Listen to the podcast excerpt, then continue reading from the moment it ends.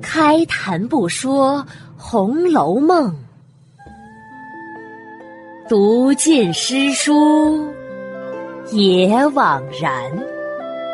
我是一米，一米讲红楼，现在开讲。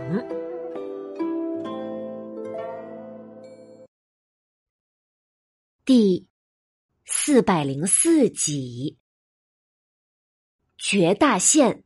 吞生金自噬。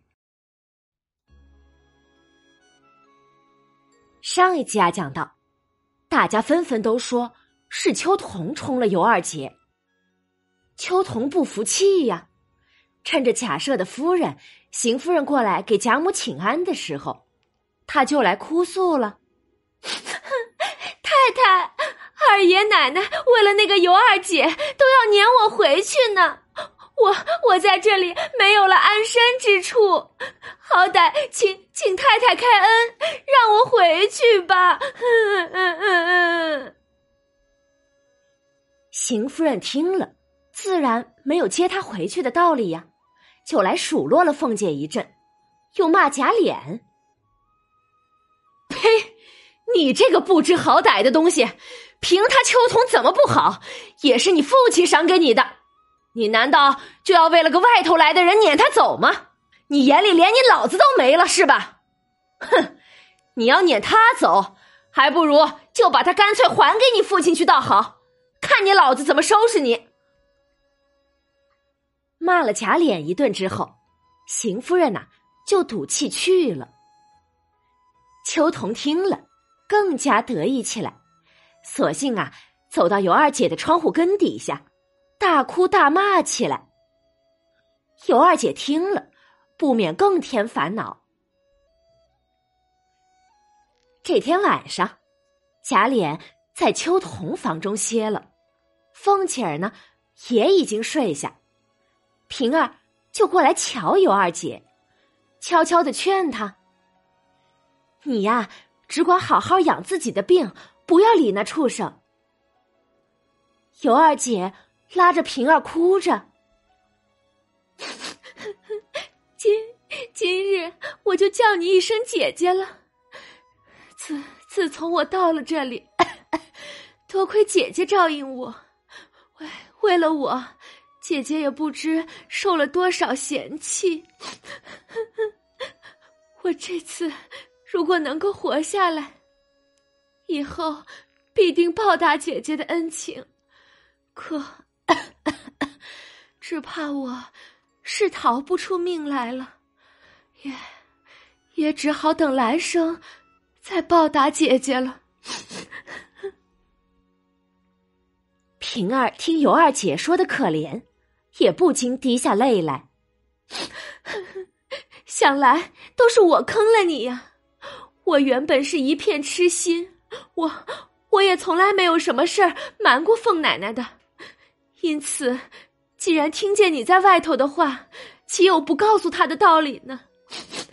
谁谁知竟然生出这些个事儿来？姐姐，你这话就错了。就算姐姐不告诉他，他他岂有打听不出来的？不过是姐姐说在先罢了，也没什么的。况。况且我，我也一心想进来，这才成个体统啊！这这不怨姐姐的，与姐姐无干。两个人哭着说了一会儿话，平儿又嘱咐了尤二姐几句。见夜已深了，这才去安歇。等平儿走了之后。尤二姐心下自己思量：我这已经是病入膏肓了，养又能养得好吗？定是不行的了。况且孩子也没了，以后我又能指望什么呢？罢了罢了，何必还在这里受别人的嫌弃呢？不如死了。倒还干净，可可怎么死法呢？我倒常听人说，生金子可以坠死人，这样岂不比那上吊自刎又干净些吗？尤二姐呀，思来想去，终于拿定了主意。她自己挣扎着起来，下了床，打开箱子，找出一块生金子来，也不知有多重。他拿着金子，手哆嗦着，含着泪，吞入了口中。可是难以咽下去呀。尤二姐几次狠命的直起脖子，咽了几次，才咽下去。之后，他赶忙把衣服首饰都穿戴齐整了，上炕躺下。他的这一番动作呀，那是人不知鬼不觉的。到了第二日早晨，丫鬟媳妇们见尤二姐也不叫人进去服侍。他们呢，也就不进来，乐得自己去梳洗，没有一个人来管。等凤姐和秋桐都上去给贾母请安去了之后，平儿看不过去了，说：“丫头们，你们呀，就只配被人家打着骂着使唤，屋里是一个病人呀，也不知可怜可怜他。他虽然姓好，可到底也是二奶奶呀。”你们也该拿出个服侍人的样儿来，可别太过分了。墙倒众人推的事儿，可是没有良心的人才干得出来的。丫鬟们听了，不敢赖辩，只能急忙推门来看尤二姐。进去一看，叫了一声，几个丫鬟惊呼着跑了出来，手哆嗦的往屋里指，可嘴里呢？却说不出话来。平儿心头一紧，忙走了进来，一看，只见尤二姐穿戴的齐齐整整的，已经是死在了炕上。平儿看了，不禁大哭起来。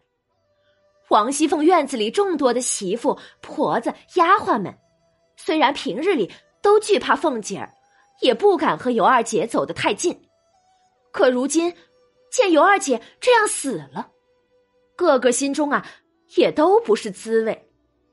他们想着，尤二姐平日里为人温和，怜爱下人，原本呐就比凤姐儿待人强，因此这些人中有后悔的，有伤心的，有无奈的，很多呀都是落泪哀痛，只是不敢。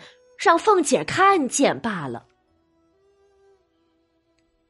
尤二姐之死的消息很快呀，全府皆知。贾琏奔了进来，搂着尤二姐的尸体大哭不已。凤姐儿呢，也假意来哭。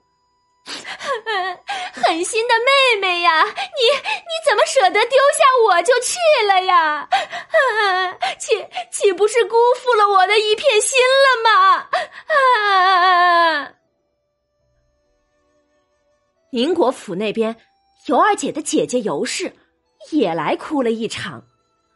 贾蓉呢，也过来哭，并劝住了贾琏，让贾琏先别忙着哭。要来处理后事啊！贾琏听了，就止住了哭，来回了王夫人，要讨梨香院来停放尸首，然后再挪到铁槛寺里去。王夫人自然依允。贾琏呐，就命人去开了梨香院的门，收拾出正房来停灵。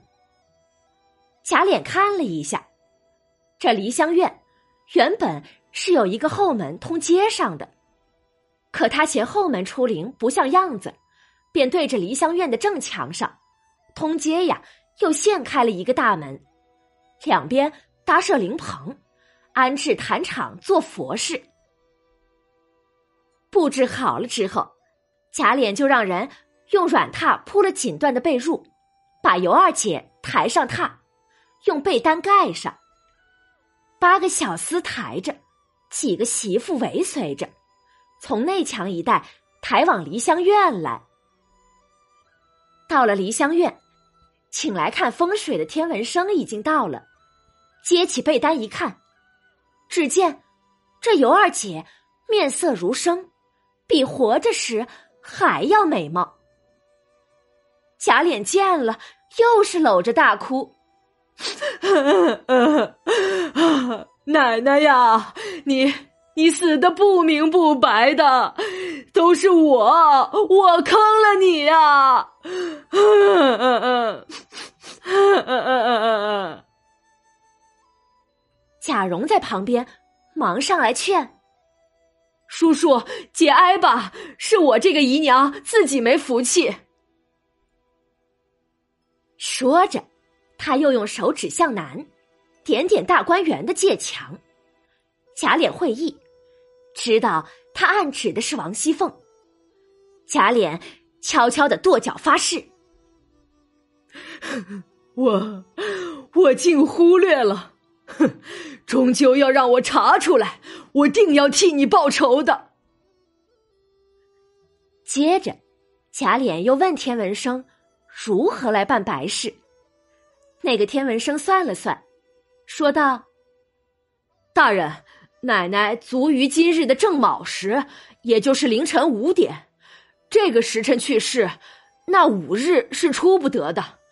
要出殡，一定是三日或者是七日才行。明日寅时，也就是凌晨三点入殓，才大吉。”贾琏想了想。说道：“三日太短，肯定不行。而家叔家兄还都在外面，小辈的丧也是不敢多停的，就在家停七日吧。然后等到外头还要放了过五期，做了大道场，才可掩灵。明年再送到南方祖坟去下葬。嗯，这样也行。”天文生应诺了，写了央榜而去。何为央榜呢？就是一个文书，在古代呀，人死后，家人要请来风水先生验看死者，然后开具死者生卒年月、出殡时间等事项的文件，就像现在的讣告差不多。在古代呀。如果没有阴阳先生开的央榜，官府还不开入地埋葬的许可证呢。